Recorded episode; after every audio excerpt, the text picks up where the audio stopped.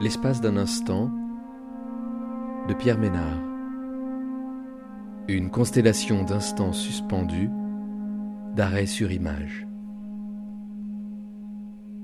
La grande révélation n'était jamais arrivée. En fait, la grande révélation n'arrivait peut-être jamais. C'était plutôt de petits miracles quotidiens, des illuminations, allumettes craquées à l'improviste dans le noir. En voici une.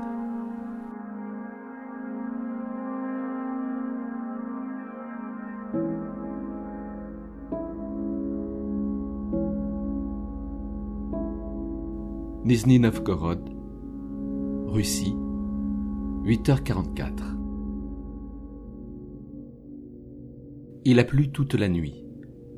Une pluie dense et continue. Une pluie battante qui cogne contre les vitres, rebondit sur le bitume et finit sa course dans les rigoles du trottoir. La terre est encore gorgée d'eau. Les flaques créent des miroirs dans lesquels le ciel peine à se réfléchir par manque de lumière. Il tangue en marchant sous le regard amusé des passants qu'il croise.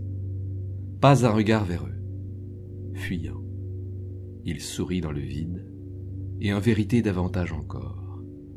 Cet instant-là de léger flottement.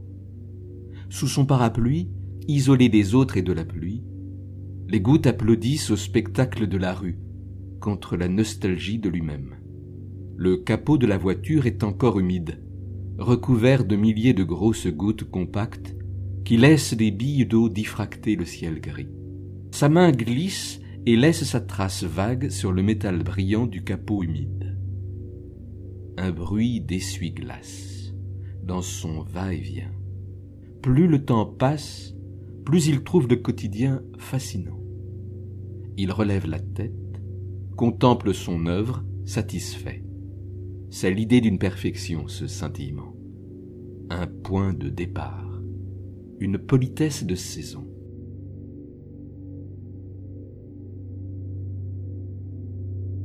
Copenhague, Danemark, 7h44.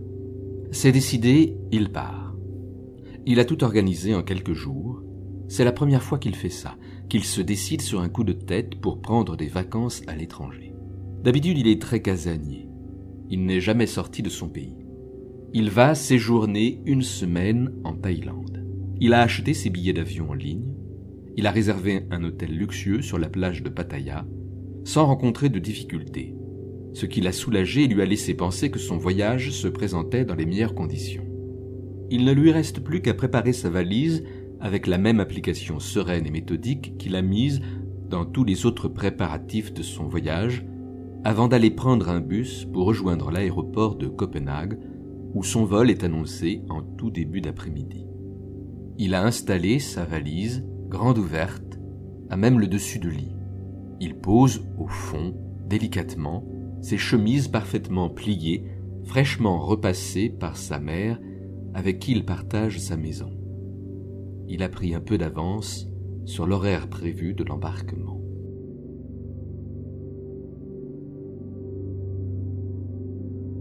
Pattaya, Thaïlande, 10h44.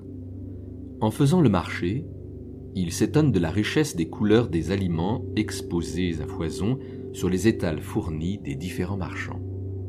Piments, citronnelle, mangoustan, pousses de bambou, keilan, kalanga, fleurs de bananier. Il goûte aux spécialités locales, crêpes au lait de coco et crevettes séchées. Il apprécie, à la surprise générale, la saveur des larves. Tous ces mets auxquels il n'a jamais goûté, qu'il découvre, ébahi pour la première fois. Des sons persistants envahissent tout l'espace. Les scooters pétaradent, les cris, les invectives, les animaux vivant en liberté dans la rue, les oiseaux qui chantent à tue-tête dans le feuillage dense des arbres, les coels, notamment, qui ressemblent à des coucous, les voix des adultes et des enfants, dans cette langue qu'il n'a jamais pratiquée, qu'il entend pour la première fois, chantante et rythmée, aux tonalités subtiles. On lui expliquera d'ailleurs que la même phrase My, my, my, my peut avoir deux significations différentes suivant l'intonation portée sur chaque mot, transformant la question Le bois vert brûle-t-il en affirmation le bois vert ne brûle pas.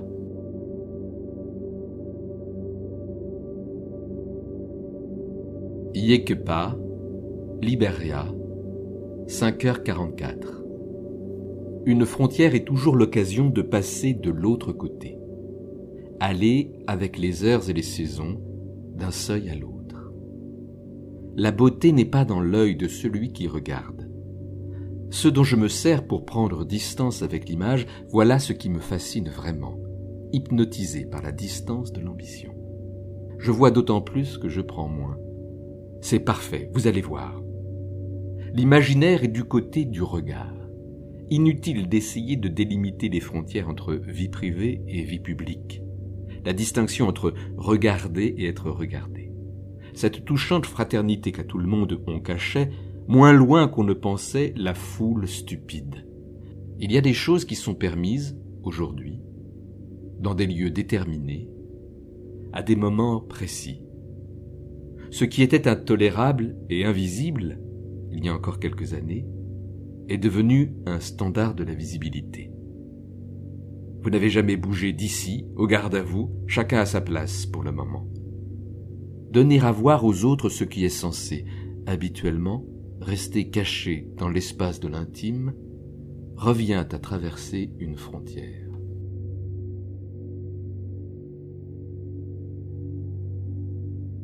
Shimla, Inde, 11h14. C'est un geste qui remonte à l'enfance. Un jeu excitant qu'on croyait oublié.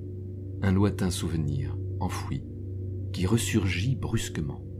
Se baisser et placer son oreille à proximité des rails de la voie de chemin de fer, sans toucher la surface métallique avec sa tête, et tenter de prévoir ainsi l'arrivée du train.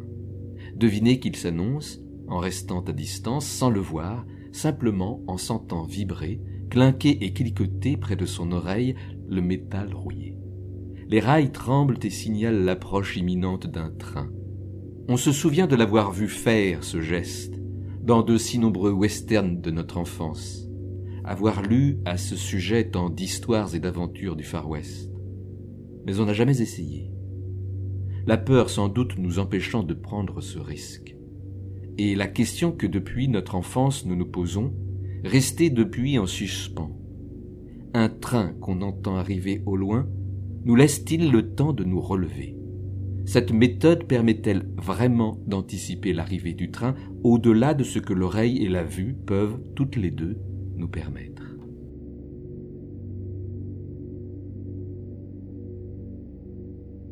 Le Pirée, Grèce, 8h44.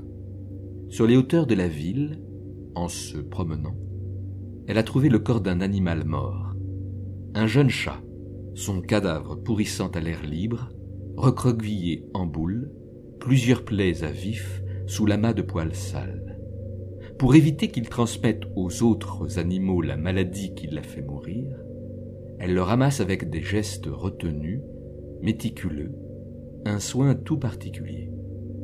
Elle le glisse à l'intérieur d'un sac plastique le ramène chez elle pour l'incinérer. Elle enterrera ensuite les cendres de son cadavre dans son jardin, bien profondément. Elle pense en quoi tout cela la rapproche de son origine bestiale. Les hommes ont peut-être délibérément choisi d'aller vers leur propre destruction.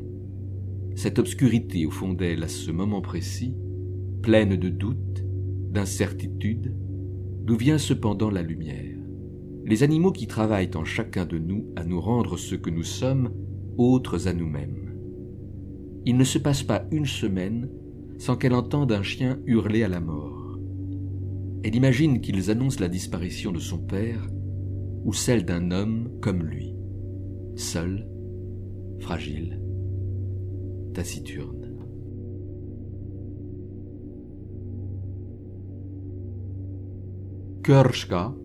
Slovénie, 7h44.